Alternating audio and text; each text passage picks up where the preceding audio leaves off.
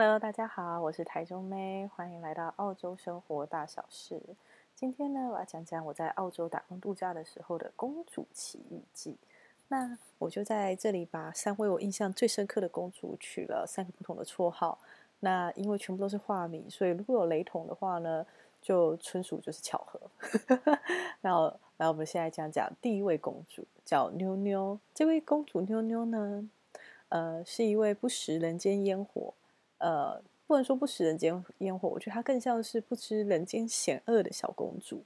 因为在台湾，其实我们生活的环境是非常非常非常非常安全的。呃，这个只有你出国之后比较之后，你才会有感觉。那妞妞小公主呢，她就呃人到澳洲，那她刚来的时候人生地不熟，所以她就在。呃，不知情的情况下，就在呃一些脸书社团网站找到他那个时候住的第一个房子。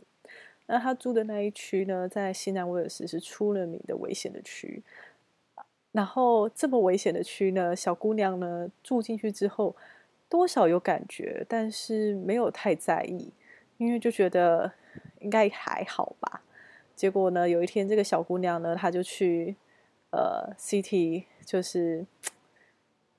玩，就是他家离 City 其实坐车可能要三四十分钟，要坐火车都要三四十分钟。然后他就去玩。那一般的时候呢，他的室友可能都会来接他，可他那天真的是玩太晚了，然后所以他就觉得，他就可能就想说不要麻烦室友，或者室友叫不动，也不知道什么原因。然后而且也不可能总是要室友来接你吧，就是有点尝试的话，应该会自己就是呃带朋友。陪你回家，或是你干脆就叫 Uber 回家就好啦，或是叫计程车回到家，这样比较安全。但小姑娘没有，她选择坐火车，所以就大半夜的坐火车。惊悚的事情就来了，就在她快要到她家那一站的时候呢，车上有两三个男生就一直盯着她看，然后就越靠越近，越靠越近，就是真的已经近到就是呃十公分的距离都有了吧。然后她就太害怕，因为那个那个人就。那两个人很明显就是要对他干嘛？车门一打开就他站，他就用跑的就冲出去了。他就他就用冲的，然后一路狂奔回家，头都没有回，然后就平安到家了。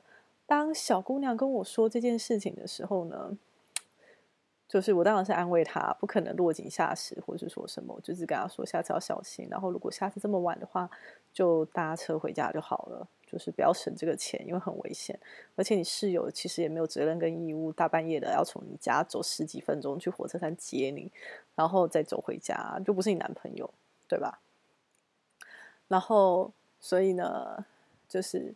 还是奉劝大家，出国在外，台湾是真的很安全。然后警察每每个角落都是，但在澳洲的话，因为地广人稀，所以如果你知道你住在一个比较危险的区，照道理来讲，就是晚上不要那么晚回家。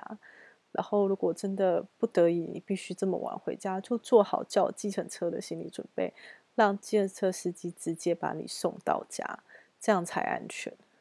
对。所以呢，这个第一个公主呢，算是呃公主程度很低的，我们就给她一颗星。她就是一个不知人间险恶的小公主。那我打工度假过着过着过着呢，我又遇到了第二个公主。这个公主呢，我就嗯给她取名叫苏菲好了。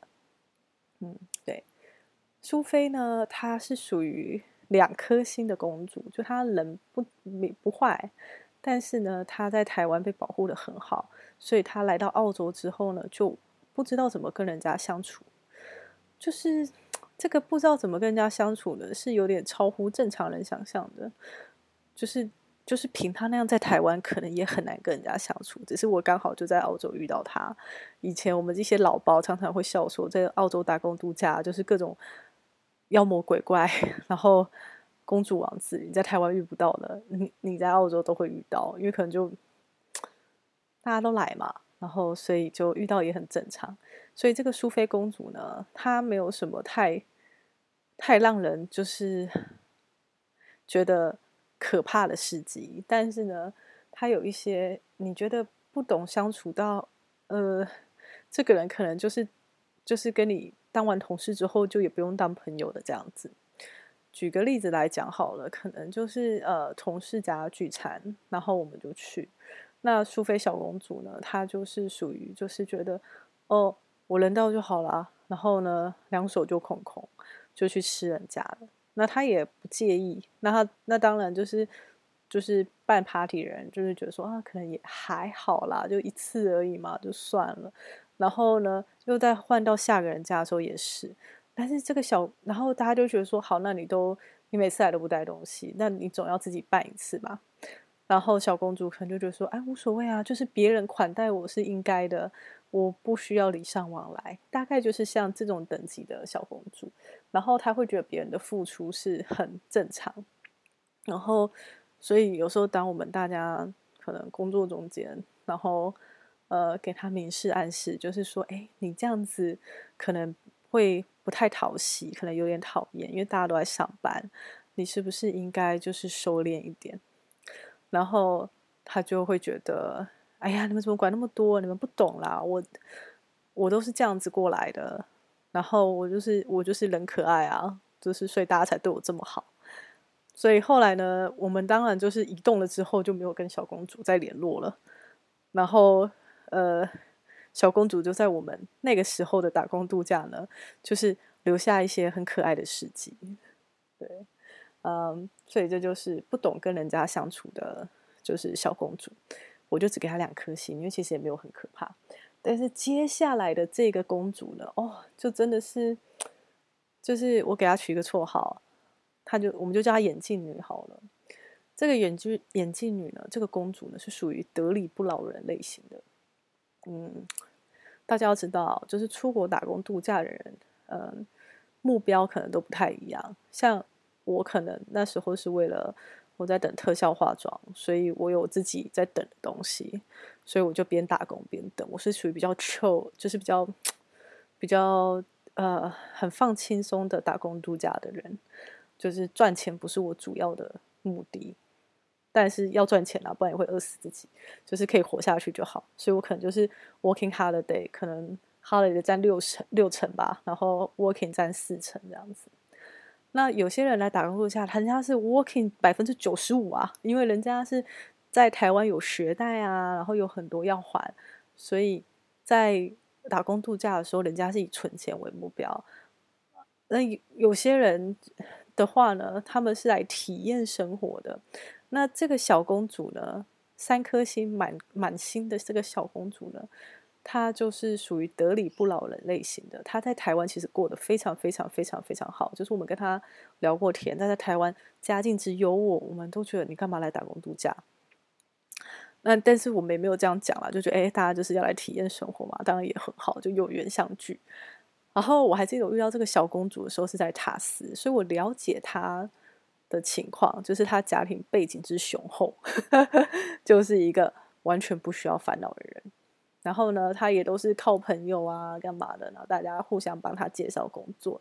那他工作其实也是蛮认真的，他是一个就是也很也很认真工作的人。但为什么说他得理不饶人呢？这个时候就会牵扯到就是，嗯，打工度假都是大家不同的背景相聚的嘛。那我那个时候是因为要移动了，所以我就已经。呃，离开塔斯了。然后这个时候呢，我们原本的这一群互相认识人里面呢，有一个呃家境是比较贫困的孩子。他呃那时候他是我们所有人里面唯一有车的。然后他虽然很贫困，但他人很好。他就是会呃载我们大家去买吃的。在塔斯就是没有车就没有脚，所以我曾经自己走四十分钟去。超市就是扛一点吃的回来，再走四十分钟回家，就来回大概就两个小时。但对我来讲，就是我觉得还好，但对大多数人来讲，可能就很很夸张这样。所以大部分人都需要车，所以那个时候，这个这个好孩子呢，他就他是有车的，所以我们就叫他有车女。然后呢，有车女呢，他就那个时候他也差不多要跟他的另外一半移动了。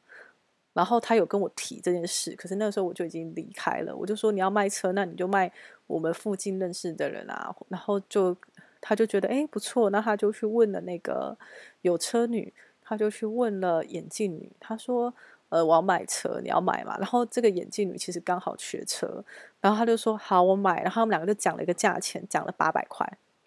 然后呢，这事其实应该就没有什么事。然后因为这个眼镜女呢，她后来不知道在想什么，她又去找了那个有车女的男朋友，又聊了一次，就是关于买车这件事情。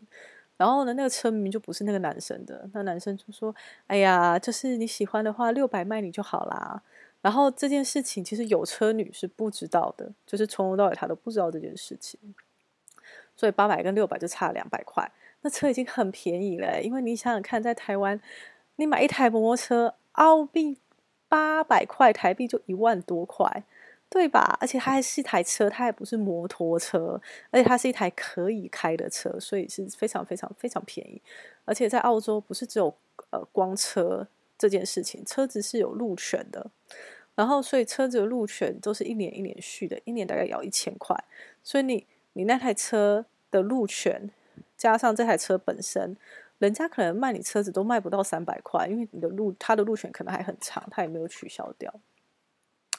然后呢，人家就因为觉得说，哦，呃，有车女就觉得说，哎，这个是有个共同的朋友，所以呢，他就决定，呃，他那时候也赶着移动，所以他就把车钥匙直接给了眼镜女，然后就跟他说，你再记得过户哦，然后他们就要走了这样子，所以呃，就是有车女跟她男朋友就移动走了，然后眼镜女呢，她就这样拿着车，然后呢，车钥匙，然后没有过户，没有过户，等多久呢？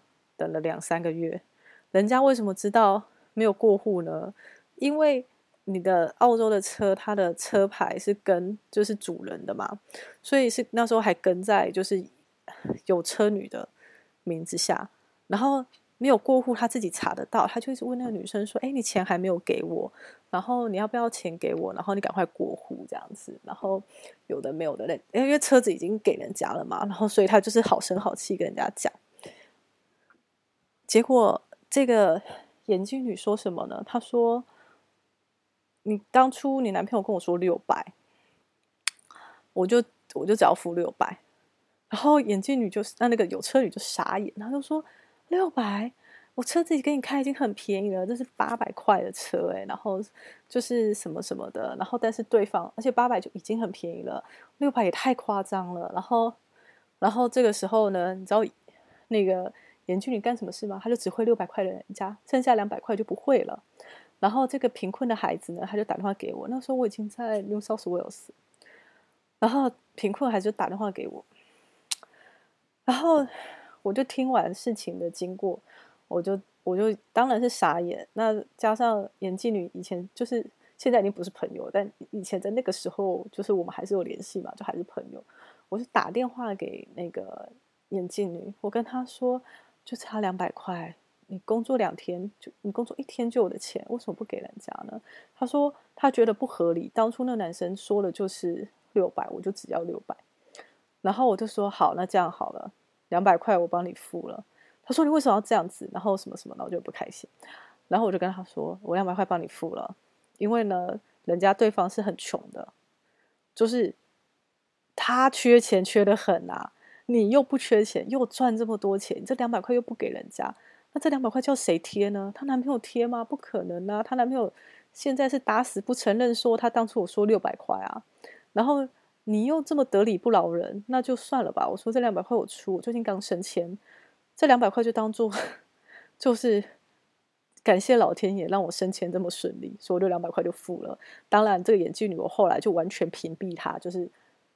不跟他当朋友，因为我觉得你这么有钱，你就因为这样子，所以两百块不给人家，你好过分啊！而且你真的是知道对方是穷人的，就是穷人家的孩子，人家就没有钱，为什么要跟人家计较这两百块呢？就算当初那男生有答应你六百，就车也不是他的啊，他讲话能信吗？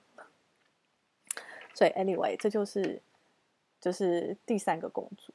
然后，所以这就是，呃，我在澳洲的时候我遇到的三个公主。然后，如果大家听到的话，哎，有跟我度感觉一样的，就可能心有戚戚焉。那没有的话也没关系，人生嘛，你没有，你都没有遇到，你遇到都是天使，也感谢你，就是好，就是也也感谢这个老天爷，就是给你这么好的生活。